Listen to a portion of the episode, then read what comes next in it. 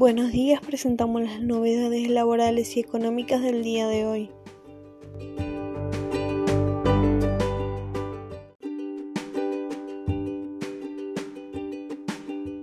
Resolución General 4898. AFIP. Suspensión de ejecuciones fiscales. Se prorroga hasta el 30 de junio de 2021 el plazo de suspensión para las ejecuciones fiscales relacionadas con las deudas mencionadas en el primer párrafo del artículo 116 bis de la Ley 16.672. Considerando que el artículo 79 de la Ley 27.341 y su modificación incorporó el artículo 116 bis a la Ley 11.672, complementaria permanente del presupuesto del 2014 y sus modificaciones, que prevé la condonación de las deudas de las empresas beneficiarias del régimen de promoción industrial, de la Ley 22.021 y sus modificaciones generadas hasta el periodo fiscal 2015, cualquiera sea el estado en el que las mismas se encuentren, originadas por el usufructo de la cantidad de bonos de crédito fiscal superior a la originalmente reconocida.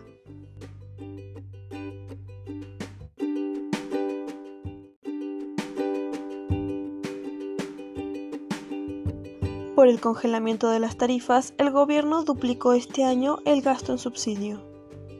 El congelamiento de tarifas que sostuvo a lo largo del año el gobierno nacional lo obligó a duplicar en 2020 los fondos destinados a cubrir parte del costo de las tarifas para los usuarios, en comparación con el año anterior.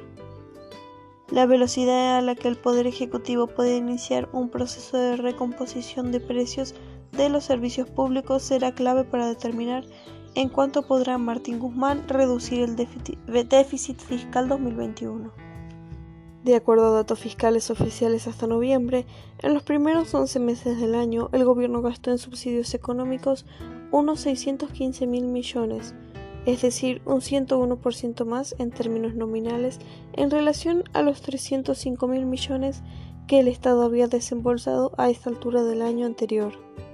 En términos reales, implicó un aumento del peso del Producto Bruto del 1.6% al 2.6%.